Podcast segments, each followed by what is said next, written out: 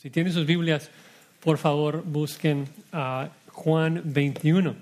Vamos a terminar este precioso Evangelio, Juan 21, un mensaje titulado Sígueme tú, comenzando en Juan 21, 15.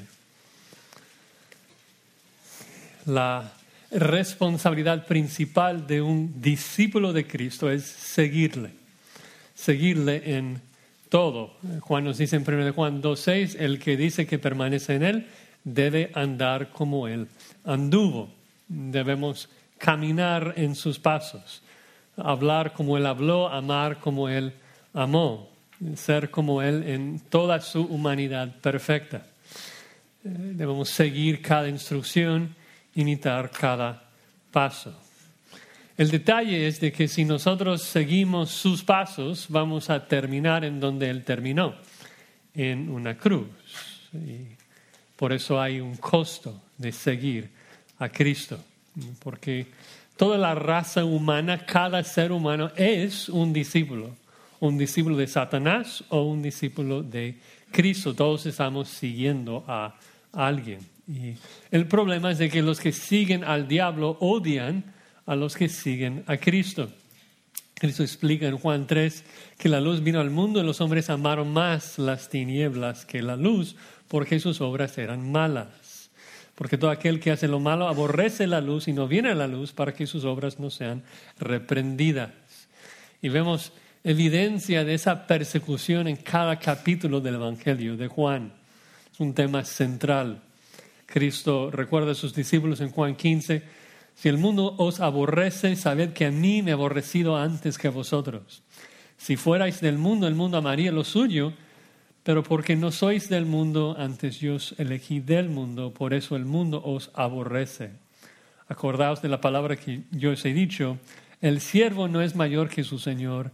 Si a mí me han perseguido, también a vosotros os perseguirán.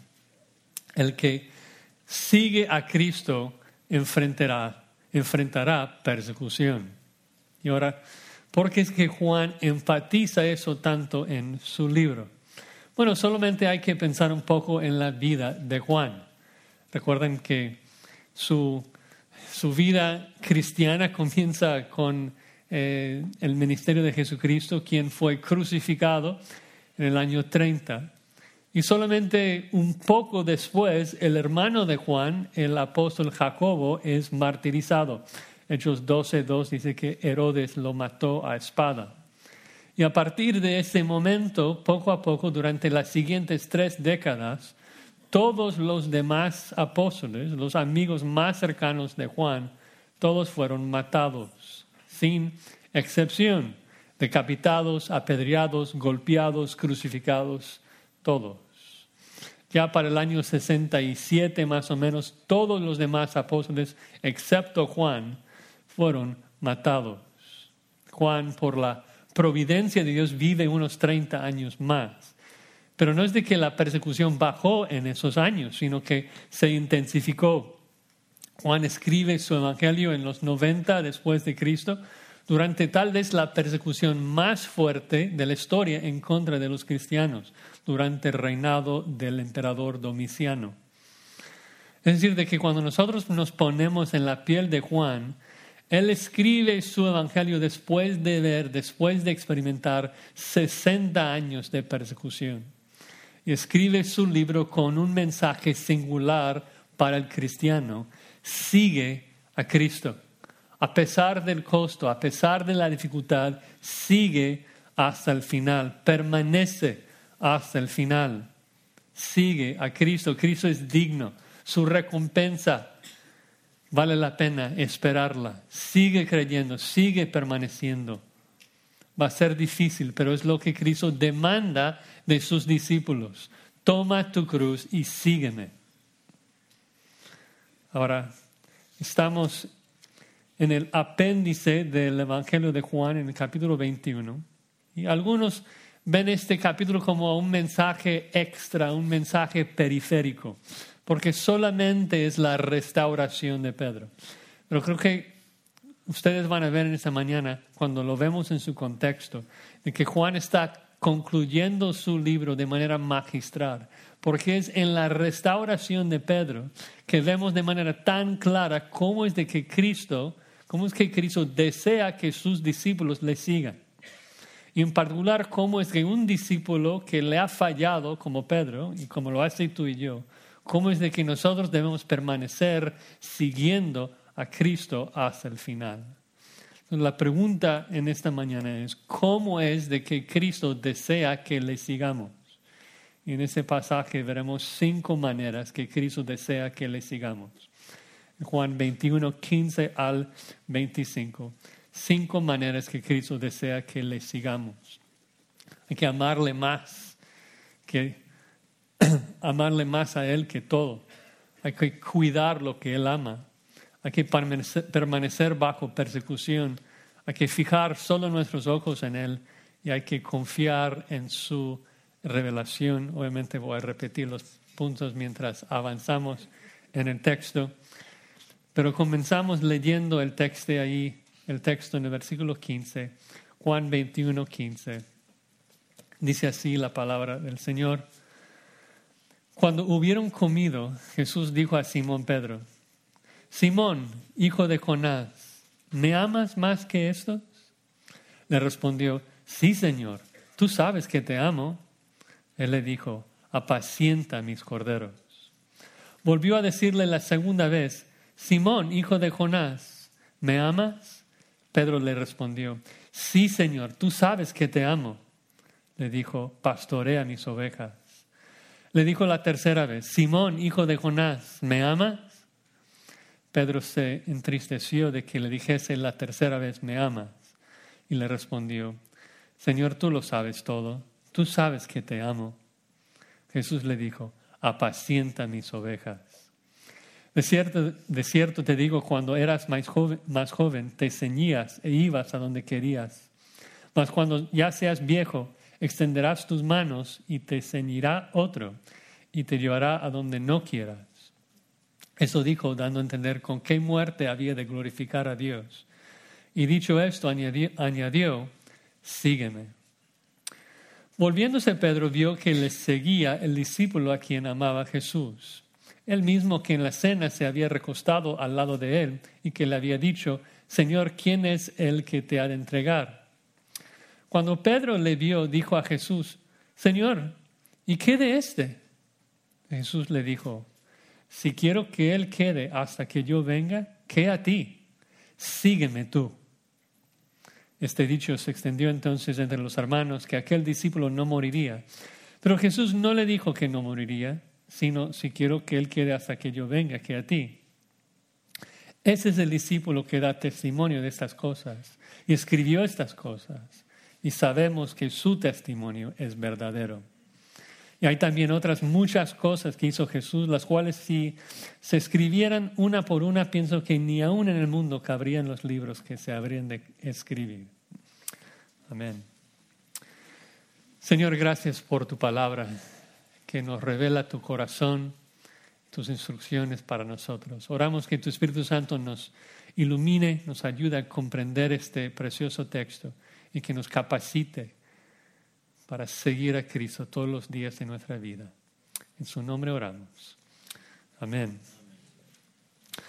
Bueno, entonces la primera manera en que Cristo desea que le sigamos, amándole más a Él que todo lo demás, amándole más a Él que todo. Vean ahí el versículo 15. Juan otra vez enfatiza cuando hubieron comido, cuando hubieron comido. Y es interesante, que Juan otra vez resalta el hecho de que desayunaron juntos, Jesús igual. Hay un énfasis en la genuina humanidad de Cristo, que, que Cristo comió con ellos. Y es importante porque si Cristo no es humano, no puede ser nuestro sustituto, no puede morir en el lugar de hombres. Pero creo que además de esto, en este contexto específico, Juan está enfatizando de que aunque Cristo es Dios, se hizo hombre exactamente como nosotros para darnos un ejemplo. Nos permite que, que, Cristo no solamente es nuestro sustituto en su muerte, Él también es un ejemplo en su vida. Yo, yo difícilmente puedo imitar a un espíritu omnipresente. Yo difícilmente voy a imitar a un Dios autoexistente, pero puedo comer como Jesús. Puedo hablar como Jesús, puedo andar como Él, porque Él es un hombre como nosotros. Es uno de nosotros. No solamente murió por nosotros, también vivió por nosotros, para dejarnos un ejemplo. Entonces, Juan agrega que después de desayunar, Jesús habla específicamente a Pedro. Parece que los dos están un poco aparte, platicando. Y Cristo le pregunta, Simón, hijo de Jonás, ¿me amas más que estos? Eh, los mejores manuscritos dicen Simón, hijo de Juan, en algunas de sus Biblias dice hijo de, Juan. Eh, pero la, parte más difícil de la pregunta es esa palabra estos. ¿A qué se refiere estos? ¿Me amas más que esto? Existen solamente tres posibilidades. Eh, la, la, primera opción sería que Cristo está preguntando, Pedro, ¿me amas más que amas a estos otros discípulos? No, no tiene mucho sentido. La segunda opción sería, Pedro, ¿me amas más que estos discípulos me aman? Y tal vez sea una buena opción, en particular en el contexto de la restauración de Pedro. Recuerden de que en la caída de Pedro, él precisamente se jactó de eso, de que él amaba más a Cristo que los demás lo hacían. Recuerden Juan 13, Pedro se jacta, mi vida pondré por ti. Y ahí es donde Cristo tiene que decirle, tu vida pondrás por mí. De cierto, de cierto te digo, no cantará el gallo sin que me hayas negado tres veces. Mateo 26 registra las famosas palabras de Pedro. Aunque todos se aparten de ti, yo jamás me apartaré. Pero honestamente tampoco le veo mucho sentido de que Cristo esté fomentando ese sentir de que un discípulo debe amarle más que otro discípulo. Entonces nos deja con la tercera opción, que es que la pregunta es, Pedro, ¿me amas más que amas a estos, estas cosas eh, que están ahí después de pescar? Tienen la red, tienen los peces, eh, todo lo que existe en este mundo. Pedro, ¿me amas más que amas a este mundo? El trabajo, las redes. Y, y creo que sin importar cómo interpretamos la palabra estos, el punto sigue siendo igual, de que Cristo está preguntando a Pedro si ama más que ama, si le ama más que ama a todo lo demás. Y por aplicación creo que entendemos que es lo mismo en nuestra situación, de que Cristo desea lo mismo de nosotros, quiere que le amemos como nuestro primer amor y nunca dejarle. Una y otra y otra vez en la escritura, la meta final de todo, la razón que fuiste creado, la, la razón que fuimos salvos, es para amar y ser amado por Dios, por Cristo. Entonces Cristo desea que le sigamos motivado por un amor que sobresale cualquier otro amor. Si alguien nos llegara a preguntar, ¿por qué sigues a Cristo? Pues la, la razón que debemos dar es, es eso. Si alguien, alguien del mundo dice, oye, ¿por qué sigues a Cristo en vez de buscar la fama del mundo, en vez de buscar la riqueza del mundo, lo que el mundo te puede ofrecer. La respuesta que Cristo debe escuchar, que quiere escuchar es, pues sigo a Cristo porque le amo más que todo lo demás. Si tengo que escoger entre Cristo y algo que el mundo me ofrece, pues ni lo pienso, siempre voy a escoger a Cristo, porque es un tesoro mucho más valioso que todo lo que hay en este mundo. Amo a Cristo, admiro todo lo que es, quiero, quiero conocerle más y más. Cada, cada parte de su persona me cautiva. Él es, él es tan digno, Él es tan bello, Él es tan hermoso, perfecto. Debemos amarle. Cristo es el esposo de la iglesia y desea que le amemos así. Él nos ama, nosotros debemos de de amarle como Él nos ama. Entonces Cristo pregunta a Pedro, ¿me amas más que estos? Y Pedro contesta, sí, Señor, tú sabes que te amo. Afirma, claro que sí, tú sabes que te amo. Entonces Cristo le dijo, apacienta mis corderos. Es la, la comisión que Cristo le dio a Pedro, de ser pescador de hombres, de cuidar a la iglesia cuidar a las ovejas. Cristo le había llamado a ser un apóstol para apacentar sus ovejas. Pedro cayó, negó al Señor y Cristo ahora está dándole su comisión de nuevo, restaurándole, que debía cumplir con su misión. Ahora, obviamente nosotros no somos apóstoles, no todos nosotros tenemos el deber y la responsabilidad de apacentar las ovejas, pero busquemos el principio aquí, porque no importa el cargo específico que Cristo te dé, el punto es de que es fácil decir que amamos a Cristo, pero lo que importa es, es el fruto de ese amor, ¿Cómo, cómo evaluamos si alguien realmente ama o no. El fruto del amor es la obediencia. Cristo le llamó a Pedro a ser un pescador de hombres, de apacentar la grey. Entonces le dice, Pedro, ¿me amas? Sí, entonces hazlo. Haz lo que te he llamado a hacer. ¿Por qué? Porque el que me ama me obedece. Juan 14, 21, Cristo dice, el que tiene mis mandamientos y los guarda, ese es el que me ama. Cristo dice, quiero que me ames más que cualquier otra cosa. Pero ¿cómo, cómo luce esto? ¿Cómo se ve esto? Pues obedeciéndole. Cualquier esposo sabe que no solamente hay que decir a su esposa que le ama, hay que mostrarlo en la forma que le sirve. Entonces, claro que debemos decirle a Cristo que le amamos, pero también hay que mostrarlo en la forma que le servimos, en la forma que le obedecemos. Es fácil decir que amas a Cristo. El que realmente le ama, le sigue, busca andar en sus pasos, busca seguir sus instrucciones, busca ser como Él. Entonces, Cristo desea que le, sirvamos motivado por un amor, un amor que sobresale cualquier otro tipo de amor. Segunda manera que Cristo desea que le sigamos, versículo 16, cuidando lo que Él ama, cuidando lo que Él ama. 16 volvió a decirle la segunda vez, Simón, hijo de Jonás, ¿me amas? Y luego una segunda vez Pedro le respondió, sí, Señor, tú sabes que te amo. Y una segunda vez Cristo repite el mandato, le dijo, pastorea mis ovejas.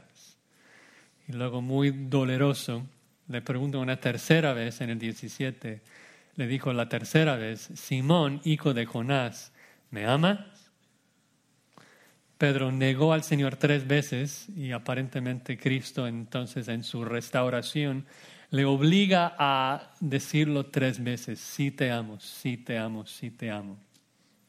Ahora, en ese pasaje hay cierta discusión entre amigos, entre cristianos, de cómo interpretar eh, los dos verbos de amor en este texto. En, griego son dos verbos diferentes eh, de amor. Si tienes una Biblia de las Américas o una versión internacional, traducen cierto verbo como, amar y otro como querer. Cristo pregunta, ¿me amas? Y Pedro contesta, sí, te quiero. Luego al final, la tercera vez, Cristo pregunta, ¿me quieres, Pedro? Entonces se debate si hay una diferencia o no entre esos dos verbos en este contexto. Ah, en español, obviamente, amar es más fuerte que querer. Eh, un alumno mío que su primer idioma no es el español, pero se casó con una latina, me comentó que recién casados él dijo a su esposa, te quiero. Y ella responde, ¿solo me quieres? ¿Qué pasó? Porque sí, en español hay, una diferencia. Pero el griego del primer siglo se usan de manera muy intercambiable. Por ejemplo, en Tito 2, las ancianas deben enseñar a sus maridos, las ancianas deben enseñar a las jóvenes a querer a sus maridos. Eh, y, creo que en este contexto no vemos tanta diferencia. Entiendo que los verbos se, están usando como sinónimos. Eh, por ejemplo, cuando Cristo pregunta, ¿me amas? Pedro no contesta, no, solamente te quiero. Ni, ni tampoco es de que Cristo dice, me amas, y cuando Pedro contesta, te quiero, Cristo entonces le regaña, dice, no, tienes que amarme. No, Cristo le afirma. O sea, ¿me, ¿me amas? Sí, te amo. Ok, entonces, pastorea mis ovejas. Y incluso en esa frase, pastorea mis ovejas, tenemos un ejemplo este mismo principio de que hay dos palabras que se están usando de manera sinónima. Por ejemplo, vean ahí el verso, verso 15, Cristo dice, apacienta mis corderos. Pero luego en el 16 dice, pastorea mis ovejas. Y luego en el 17, apacienta mis ovejas. Y mi pregunta es, ¿son trabajos diferentes de grupos diferentes? Los corderos y las ovejas son dos grupos diferentes, unos que, Pedro tiene que apacentar y otro que debe pastorear. No, o sea, son, dos palabras diferentes, pero se refieren a lo mismo en dos maneras diferentes. Y creo que es lo que está pasando aquí con los verbos amar y querer. Y lo que dolió a Pedro no es el hecho de que Cristo usa otro verbo. Juan es explícito en, en decirnos por qué es de que Pedro se entristeció. Dice así al final del versículo 17 de que Pedro se entristeció de que le dijese la tercera vez, me ama. Esto dolió, obviamente dolió, porque Pedro se acuerda de que había negado al Señor tres veces. Y además de esto, duele porque parece que Cristo está cuestionando la veracidad del amor de Pedro, como si no le creyera las primeras dos veces. Entonces finalmente Pedro enfático responde, Señor, tú lo sabes todo, tú sabes que te amo. Es decir, Cristo, eres omnisciente, ni tienes que preguntarme, tú puedes leer mi corazón, tú sabes que te amo. Entonces Jesús le dijo, apacienta mis ovejas, cuida de mis ovejas. Los líderes de la congregación deben apacentar y cuidar a las ovejas. Esto incluye varias cosas, responsabilidades de alimentar al rebaño con la palabra de Dios, de cuidar al rebaño de los lobos, de los falsos maestros, de supervisar la grey, aplicando disciplina cuando hay pecado no arrepentido, siendo ejemplos en su conducta. Y eso es lo que Cristo le está llamando a hacer. Y entre paréntesis es algo que Pedro aprendió a hacer. Y lo hacía tan fielmente de que al final de su vida él pudo ser un ejemplo para todo pastor. De hecho, en 1 Pedro 5, él exhorta a los ancianos con esas palabras, apacentar la grey de Dios que está entre vosotros, cuidando de ella, no por fuerza, sino voluntariamente, no por ganancia deshonesta, sino con ánimo pronto no como teniendo señorío sobre los que están a vuestro cuidado, sino siendo ejemplos de la grey. Entonces, Cristo encomendó a Pedro, le dice, apacienta mis ovejas, cuídalas. Si me amas, vas a cuidar a lo que yo amo. Y por amor a Cristo, Pedro lo hizo. Ahora, nuevamente, no somos apóstoles, no estamos en la misma condición, pero busquemos el principio. ¿no? El principio de que Cristo desea que sus seguidores cuiden lo que es más valioso para Él, su esposa. Entonces, aunque todos nosotros tenemos diferentes responsabilidades dentro del cuerpo de Cristo, pero todos debemos servir los unos a los otros. ¿Por qué? Porque Cristo ama a su esposa. Entonces los que le aman a Él, los que le siguen a Él, Debemos cuidar lo que Él ama, debemos cuidar los unos a los otros. Cuando uno sufre, todos sufrimos. Cuando uno se goza, todos nos gozamos. Cuando hay necesidades, las atendemos. La, la el compartir nuestras vidas juntos, es parte necesaria de seguir a Cristo. Recuerden el contexto de persecución, no, no es fácil seguir a Cristo. Hay sufrimiento, hay persecución. Cristo desea que le sigamos juntos, unánimes, unidos. Somos más fuertes juntos, seguimos mejor a Cristo juntos. ¿Te das cuenta que es muy difícil evangelizar en el trabajo cuando estás solo? ¿Te das cuenta de que es mucho más fácil ser valiente cuando estás rodeado de otros hermanos? Cristo desea que le sigamos unidos, ayudando el uno al otro, cuidando a lo que Él ama. Tercera manera que Cristo desea que le sigamos. Versículo 18, permaneciendo bajo persecución o permaneciendo hasta el final.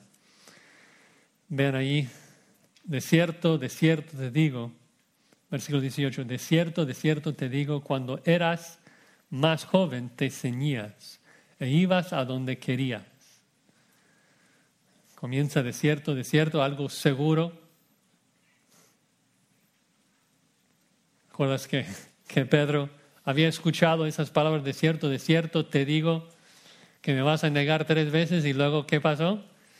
Exactamente lo que Cristo dijo. Entonces, es algo seguro. Cristo le dice a Pedro, antes, cuando eras joven, tú mismo te ceñías, tú te vestiste solo, tú caminabas donde querías, tú estabas en control. Pero luego agrega más, cuando ya seas viejo, extenderás tus manos y te ceñirá otro y te llevará a donde no quiera. ¿Qué significa esto? Es una descripción de una crucifixión. Que al final de su vida, cuando ya es viejo, que sus manos serían extendidas y alguien le iba a ceñir a esa madera y luego llevarlo a donde él no quería, a su muerte, lo que nadie quiere.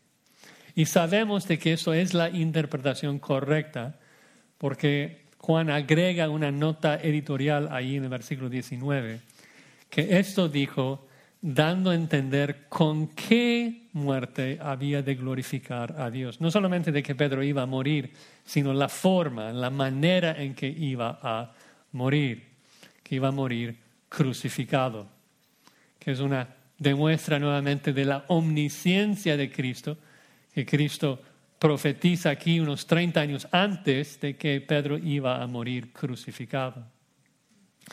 Pero imagínate para, para Pedro, ponte en la piel de Pedro, de que escucha de que él va a morir crucificado, viejo crucificado. Él sabe que su vida es indestructible, nadie le puede matar, pero va a ser perseguido, seguir a Cristo hasta ser viejo y luego morir crucificado. Tenía toda su vida para preparar por ese momento. Y seguramente cuando el día llegó fue más difícil de lo que pudo haberse imaginado. Porque los romanos primero crucificaron a su esposa delante de él y luego le crucificaron por petición propia, cabeza abajo pensando que no era digno de morir en la misma manera que su Señor. Y es terrible, es terrible pensar en esto, pero es el ejemplo que el Espíritu Santo quiere darnos de un seguidor fiel, de alguien que, que realmente siguió a Cristo, que seguir a Cristo es permanecer siguiéndole hasta el final. Y aunque no nos guste pensar en nuestra muerte, todos nosotros sabemos de que vamos a morir. Todos vamos a terminar igual. Y nos da perspectiva vivir así a la luz de nuestra muerte. Es lo que Salomón nos instruye a hacer en el libro de Eclesiastés, de que hay que vivir hoy a la luz de la eternidad. Y obvio, cada uno de nosotros no, no seremos crucificados cabeza abajo como Pedro, pero vemos el principio aquí de lo que Cristo desea de sus seguidores, de seguirle todos los días de nuestra vida sin importar el costo, sin importar la persecución, seguirle hasta el final. Por eso dice, y dicho esto, añadió, sígueme. O sea, vas a morir crucificado, entonces sígueme, sígueme hasta ese día. Es todo lo que Cristo desea, que le sigamos hasta el final, hasta que recibamos a Él en la gloria y toda la recompensa que tiene preparado para nosotros. Bueno, cuarta manera que Cristo desea que le sigamos. Versículo 20. El punto acá es de que no, no podemos distraernos preocupándonos por lo que el Señor pide de los demás un, un siervo para su propio Señor está en pie o cae, dice Pablo. Y Pedro se le olvidó eso en este momento. Dice versículo 20, volviéndose Pedro vio que le seguía el discípulo a quien amaba Jesús. Parece que Cristo y Pedro están caminando juntos, hablando, y voltea Pedro y observa que Juan les sigue. Interesante que Juan utiliza ese verbo eh, que estamos viendo en este contexto, de que Juan sigue a Cristo. Entonces Cristo está hablando con Pedro, le dice, sígueme, y Pedro nota que Juan está siguiendo a Cristo. Y cuando debe solamente estar concentrado en su propio camino de seguir a Cristo, está más preocupado por cómo Juan está siguiendo. Tal vez un poco de envidia, no lo sabemos. Pero otra vez aquí eh, Juan, por no querer mencionar su propio nombre, dice que era el discípulo a quien Jesús amaba. De hecho, especifica aún más en el versículo 20, dice que fue el mismo que en la cena se había recostado al lado de él y le había dicho, Señor, ¿quién es el que te ha entregado? Es decir, Juan quiere aclarar de que cada vez que él dice el discípulo a quien Jesús amaba, de que se refiere a la misma persona. No es de que a veces se refiere a Juan, a veces se refiere a otro discípulo porque Jesús amaba a todos sus discípulos. No. Para no confundir, Juan dice, es el mismo, siempre es el mismo, siempre es él. Juan es ese verdadero discípulo que está siguiendo a Cristo. Pero el detalle es ahí en el versículo 21 que cuando Pedro le dio, dijo a Jesús, Señor, ¿y qué de este? o sea, Cristo acaba de decir a Pedro, tú vas a morir crucificado. Y Pedro ve a Juan y, oye, ¿cómo va a terminar este? ¿Qué, le va a pasar a él? Y es precisamente lo que no podemos hacer mientras seguimos a Cristo. Entonces Jesús le exhorta en el 22, Jesús le dijo, si quiero que Él quede hasta que yo venga, que a ti, sígueme tú. Me encanta. Es, es fuerte, te imaginas, o sea, estando en el lugar de, de Pedro y escuchar esas palabras tú sígueme. No, no importa lo que Dios decida hacer con los demás. La, la providencia de Dios es mucho más allá de nuestra comprensión. Algunos tienen salud, otros tienen riqueza. ¿Por qué tú naciste en los Estados Unidos en, en, esta época donde no hay persecución. Y otros hermanos nuestros tenían que nacer en el primer siglo en Roma, donde leones están comiendo cristianos. O sea, ¿por qué? ¿Por qué es tan diferente? ¿Por qué es que algunos viven a los 100 años y otros mueren jóvenes?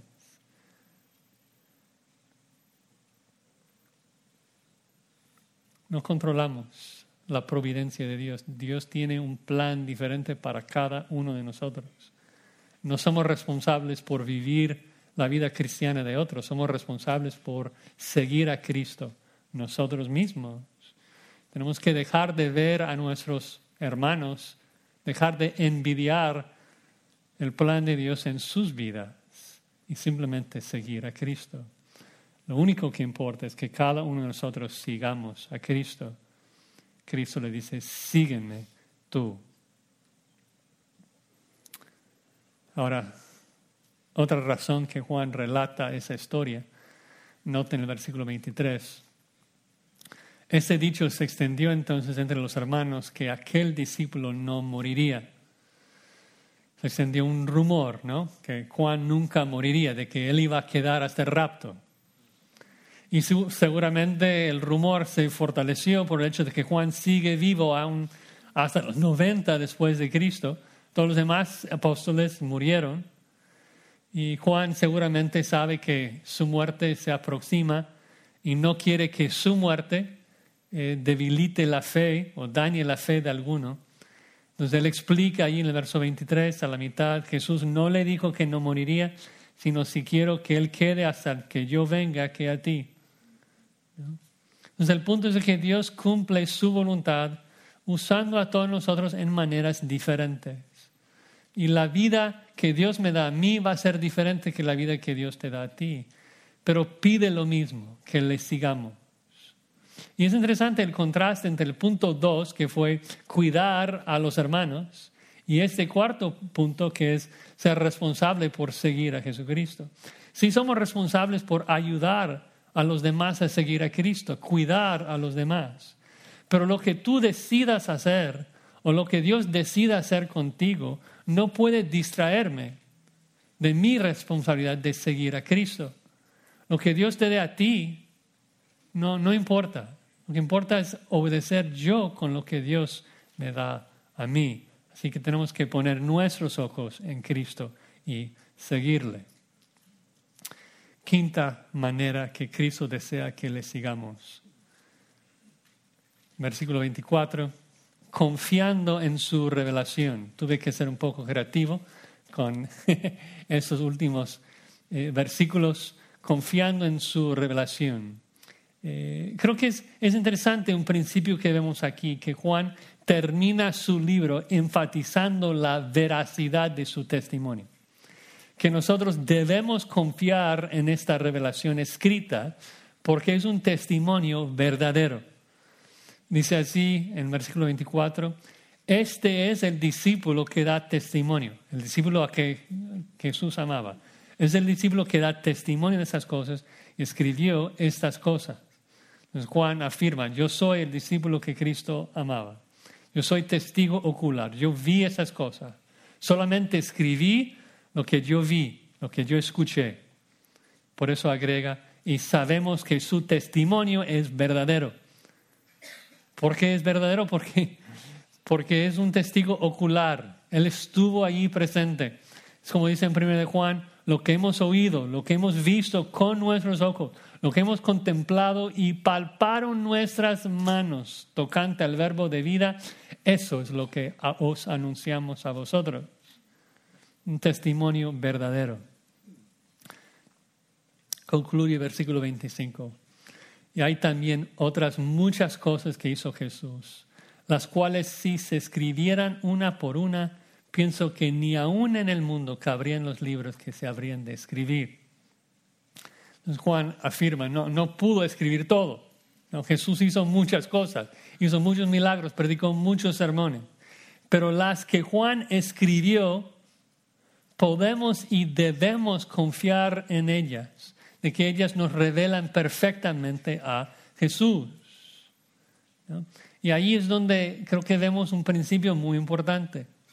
Si quieres seguir a Cristo, ¿cómo lo vas a hacer? Si tienes que caminar en sus pasos, si tienes que hablar como Él habló, si tienes que pensar como Él pensó, si tienes que servir como Él sirvió, ¿dónde vas a aprender de eso? ¿Dónde vas a ver? ¿Dónde vas a aprender cómo es de que Él habló y sirvió?